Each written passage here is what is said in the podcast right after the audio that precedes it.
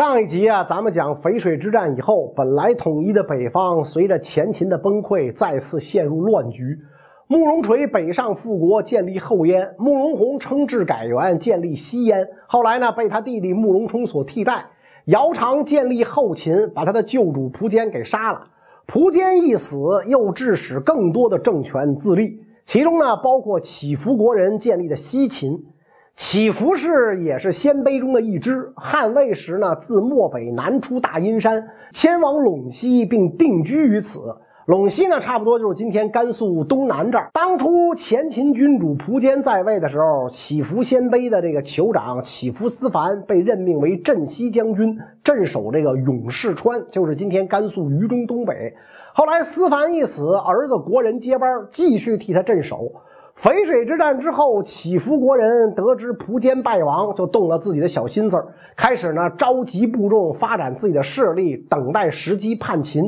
终于这个机会来了，他听说苻坚一死，那自己还有什么理由不自立呢？所以国人没有丝毫犹豫，自称大将军大单于，领秦河二州牧。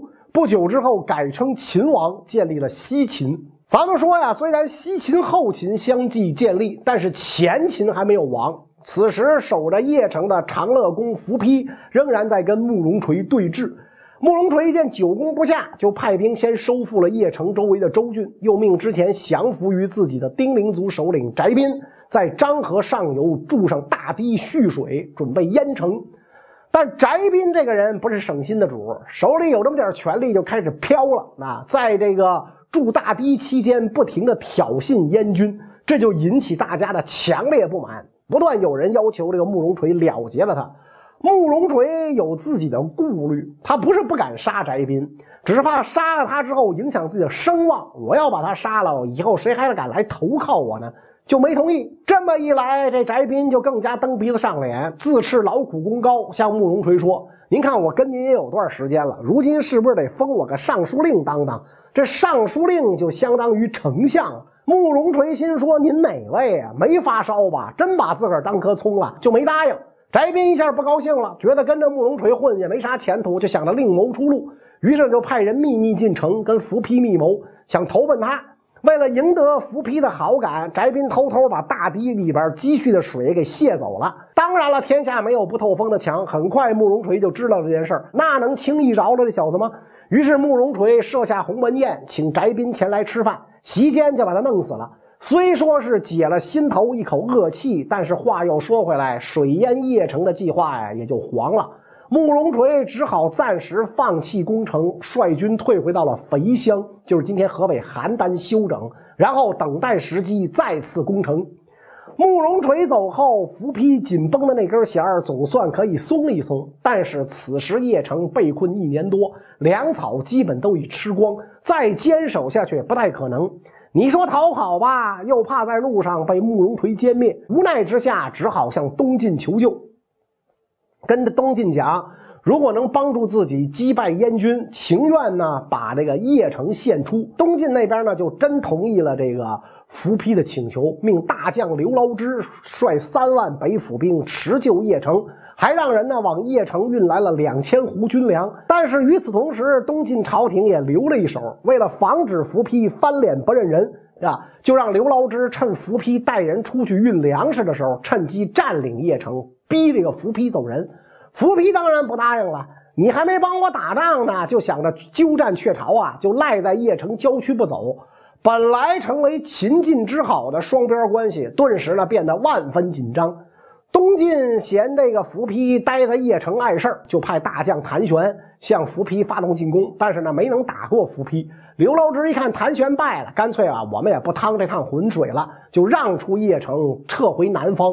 这么一来，心力交瘁的伏丕总算回到了邺城。不久之后，休整的差不多的慕容垂掉过头来，又攻邺城。没了帮手，伏丕这回再也守不下去了，只好带领邺城军民六万多人西去。慕容垂等伏丕西去之后，占据了邺城。可惜这个时候，邺城啊也成为了一座荒城，周围数百里因为连年征战，人烟稀少，农田荒芜啊。燕军进驻邺城之后，连吃饭都成了问题啊。这时候，慕容垂的三儿子慕容农在中山，就是今天的河北定州。就给慕容垂来信说中山城比较富足，粮食呢也不成问题，叫老爸迁都到自个儿那儿。于是呢，慕容垂让一小部分军队驻守邺城，自己率大众去了中山，并且呢，于次年正月在中山正式称帝。这么一来，燕国就有了两个皇帝，一个是西燕的慕容冲，一个是后燕的慕容垂。那被慕容垂赶走的伏丕命运如何呢？他拖家带口一路向西，来到了晋阳，就是今天的山西太原。直到此时，才刚刚得知苻坚被杀的消息。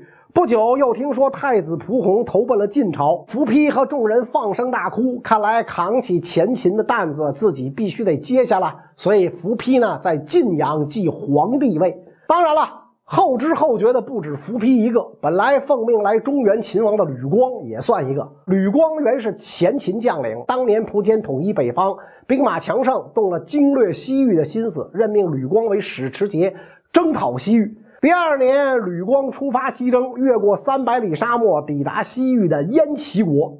燕齐和他的附属国闻风请降，只有临近的龟兹和其附属国呢据城抵抗。吕光得知消息之后，在龟兹的国都盐城南边集结大军，每隔五里设一营寨，挖深沟、筑高垒，指挥军队攻城，还给这个木人呢披上衣甲，列于垒上，作为疑兵迷惑龟兹军。龟兹国王把这个城外百姓全部迁入城中，倚仗坚城抵抗秦军。但是呢，秦军攻势很猛。没过多久呢，龟兹国王感觉扛不住了啊，以重金向周围小国求援。很快，这帮小国组织起了号称七十万人的联军，一同救援龟兹。但是呢，然并卵，最终吕光大败西域联军，斩首万余。龟兹国王一看这形势，吓得不行，连夜弃城出逃。这一仗，吕光在西域名声大噪，周围三十多小国但与吕光威名，都遣使纳贡。归附前秦，上缴了汉朝政府所赐的符节。吕光平定西域之后，驻兵龟兹。龟兹地处交通要道，是个繁华大城市，一点呢不比长安差。吕光又算是西域的最高地方长官，成了当地的土皇帝，有权有钱呀，小日子过得美滋滋的啊。但是时间一长，将士们都有思乡之心。恰巧此时，苻坚正展开淝水之战，招吕光回来秦王。于是吕光动用了两万多头骆驼，满载西域珍宝奇玩，于公元三百八十五年三月引军东归。走着走着，就发现不对，一路之上旗号都变了。再往前呢，走到姑臧这个地方，大家都说呀，苻坚已死。证实这个消息准确无误之后，吕光心说：王都没了，秦毛王啊，我自立吧。于是呢，马上赶走当地官吏，自称刺史，建立了后梁。就在后梁建立的同时，居住在阴山一带、臣服于前秦的鲜卑大酋长刘库仁死了，儿子刘显呢继承了他的位子。刘显一向就看不顺眼当初老爹收容的拓跋圭，就打算呢把拓跋圭抓来处死。拓跋圭的老妈听说之后，就赶紧把年仅十六岁的拓跋圭呢藏到马厩里。拓跋圭趁了半夜，偷了匹马，跑到了几百里外舅舅赫讷的部落里，向赫讷寻求庇护。赫讷一看外甥来。来了，就向周围部落报信要求大家共同推举拓跋圭为王。于是呢，公元三百八十六年正月，拓跋圭继代王位，定都盛乐，就是今天内蒙古的和林格尔。因为代王啊是晋朝封号，所以后来呢，他改代为魏，自称魏王啊。这个历史上呢，就把这个魏叫做北魏。刘显听说拓跋圭得势，吓得赶紧撒丫子连夜逃命。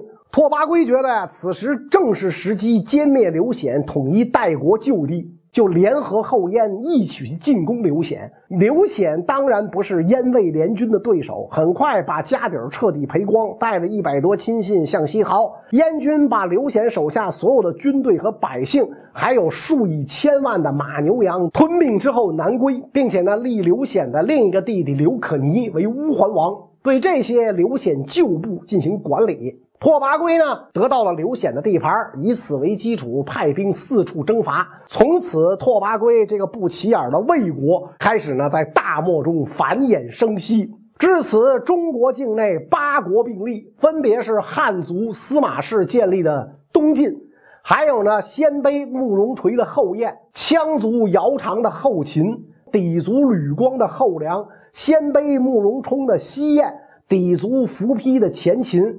鲜卑乞伏国人的西秦，鲜卑拓跋圭的北魏。你想啊，这么多的小国能消停才有鬼呢。所以十六国后期的战争规模比较小，不再像前期那样动辄数十万人对数十万人大会战。但是战争的强度和惨烈程度，前人望尘莫及。首先发难的是被诸国包围的西燕啊！此时占领长安的慕容冲感觉长安是个好地方，房子大，地面又平坦，就打算跟这儿常住。但是鲜卑将士和贵族希望能回故地，不愿久留长安。要知道，当年就是这帮人收拾了慕容宏，把皇位让给慕容冲的。那么，既然现在这皇上不听话，再杀一回皇帝也不要紧啊！这玩意儿反正有的是，慕容家的人很多。于是呢，不久，慕容冲的左将军韩延发动政变，把这个慕容冲弄死了，然后拥立前将军段遂为主。段遂上来之后，自去帝位，改称燕王。皇上换了姓，这些姓慕容的将军大臣心里不爽。仅仅一个月之后，长安再起兵变，仆射慕容桓、尚书慕容永发动政变，杀死韩延和段绥，另立慕容桓的儿子慕容凯为燕王。随后带领鲜卑男女老少四十多万，浩浩荡荡离开长安，开始了用鲜血铺就的东归之路。为什么说是用鲜血铺就的？因为这一路之上根本就没消停，慕容家的人呐，各种政变，各种杀。终于，当初的尚书慕容永胜出，给自个儿呢封了个大将军头衔然后派使臣联络后燕，向后燕皇帝慕容垂称臣。不久之后，慕容永的这支队伍啊，就走到了并州闻喜县啊，就是今天的山西。但是这儿呢，现在还是前秦的地盘要打此过，得问问伏丕愿不愿意。于是呢，慕容永就派人呢向伏丕借道，说我们要去河北，麻烦您呢给让个条道出来。你别看这理由啊，编的是冠冕堂皇，实际上慕容永早就对这块地盘垂涎三尺，要是能抢过来，当然更好。姓蒲的本来就跟姓慕容的有不共戴天之仇，那对慕容永的要求是肯定不能答应。不仅不答应，很快伏丕呢派遣大将领兵讨伐慕容永。这么一来，前秦西燕军为了争夺并州，大打出手。自蒲坚开始，前秦军呢就有个魔咒，就是逢先不胜。这次也没有例外。伏丕被打败，慕容永得胜之后，继续前进，占领了长子，就地称帝，不再受慕容垂的管束。伏丕就惨了，精锐尽丧，只好带几千骑兵逃到洛阳。这个时候，洛阳已经归属了东晋，伏丕正好撞上来，被东晋杀个大败，自己呢掉了脑袋。不过在这次战斗当中，也不是全军覆没，有一部分人侥幸逃了出来，向西投奔了南安王蒲登。蒲登是蒲坚的族孙说是族孙其实跟蒲坚的关系差得很远，往上倒五辈都没关系。就是这么一个不起眼的人物，在十分不利的局面下，把前秦的这个皇座硬生生的延续了九年。蒲登听说蒲丕被杀，立马带五万大军前来讨伐姚苌。此时的姚苌在哪儿呢？人已到长安。那还记得咱们之前说慕容家的人离开长安吗？慕容家前脚刚走，姚苌后脚就把长安占了。不久之后称帝啊，派自己的弟弟姚硕德镇守上邽，今天的甘肃天水。很快，蒲登带五万人马进攻这儿。那蒲登的这支军队啊，是他多年训练的精锐部队，战斗力强劲。为了激励士气，以表示宁愿战死沙场的决心，蒲登让将士们在盔甲上刻着“死”和“休”两个字儿。这样的军队自然所向披靡。姚硕德感觉自己不是蒲登的对手，赶紧呢向姚苌求援。姚苌没把这五万军队放在眼里，大大咧咧带兵前来解围，结果呢被狂杀两万多人。没办法。姚苌只好下令全军往长安逃跑。蒲登赶走了姚苌，像尖刀一样插在了长安和上邽之间。由于这个蒲登来的太急，后勤供应不上，蒲登每次和姚苌打仗都仔细收集尸体，给军队当粮食，美其名曰熟食啊。他对这个手下士兵说：“啊，你们不用担心粮食跟不上，上午出去打仗，下午呢你们就熟食吃了。”于是每次战斗结束，啊，蒲登的手下争相打扫战场，收集尸体来加工成熟食，仗呢越打越精神。姚苌听说之后，就赶紧给姚硕德送信儿，说：“你要是再不撤回长安来，恐怕你的部下都要被蒲登吃光了。”姚硕德也知道保住脑袋要紧，赶忙放弃上归，逃奔长安，和姚苌一道死守。蒲登顺势在上归城下扎住营盘。不久之后，蒲登被大臣们拥立为皇帝，接过了前秦最后的衣钵。蒲登继位的第二天，派人进攻长安，半路上呢，又和姚硕德部队相遇。姚硕德被打了大败，姚长拼了老命才把姚硕德救回来。姚长这边啊，屡战屡败，怎么也想不明白是何原因。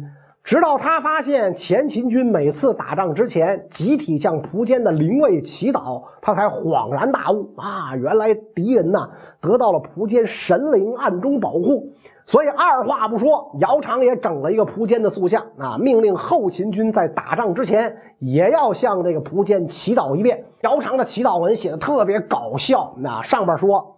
微臣的哥哥曾经唆使微臣为他复仇，昔日新平之祸，其实是执行了我哥哥的命令，不是微臣的罪过。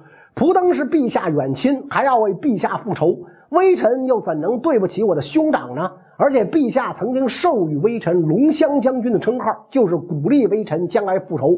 微臣怎么能违抗呢？现在为陛下树立神像，早晚供奉，希望陛下不要追究微臣的罪过。蒲登发现姚长军中也树立起了这个蒲坚的塑像，让他哭笑不得啊。后来一次对战当中，蒲登跟这个姚长讲：“你身为大臣，害死君主，还想让君主来保佑自己，这有什么用？”姚长自知理亏，什么话都说不出来。蒲登又大声喊：“弑君逆贼姚长，你为什么不敢回答？你敢和我单挑吗？”姚长仍然不开口。蒲登下令攻城，姚长又一次吃了败仗。这一下，姚长啊，气愤至极啊！回去之后就让人把蒲坚神像的脑袋砍下来，然后弃城而逃，退守安定。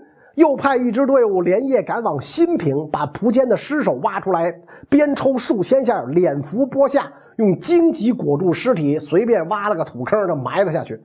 如此辱尸行为，怎么说都不地道。别说你姚长曾经受过蒲坚恩惠，就算是对待仇人，这也属于下三滥勾当。做贼毕竟心虚，那所以尽管此后前秦后秦战争中互有输赢。但是姚长始终是夜夜难寐，睡着了也一直做噩梦，梦见蒲坚带领鬼兵来收拾他。不久之后，姚长终于回到长安，但是病情仍然没有缓解。一天晚上，姚长梦见蒲坚带领天官使者、鬼兵数百杀入宫中，姚长汗毛倒竖，从床上跳起，在宫中狂呼奔走。宫中卫士听说有鬼，就拿起兵器在空中挥舞，帮他刺鬼。结果一个不小心，居然刺中了姚长，最后姚长不治身亡。姚长一死，儿子姚兴继位。蒲登听说之后，只当后秦无人，破口大骂：“姚兴小儿，我将折杖而吃之。”紧接着，公元三百九十四年四月，蒲登率领前秦全部主力进攻后秦。不曾想，蒲登为蒲坚复了仇，姚兴呢却为姚长复了仇。两个月之后，蒲登被姚兴击败，自己被抓，被砍了头。又三个月，前秦太子被西秦所杀，前秦自此灭亡。前秦灭亡之后啊，中国北方四个实力最强的国家，就是慕容垂的后燕、姚兴的后秦、乞伏氏的西秦和吕光的后梁。每一个国家呢，看上去似乎都有重新统一北方的能力。但是，任谁也没有想到，结束百余年五胡乱华时代的人却不在其中。那在哪儿呢？关于这个内容，咱们下一集再说。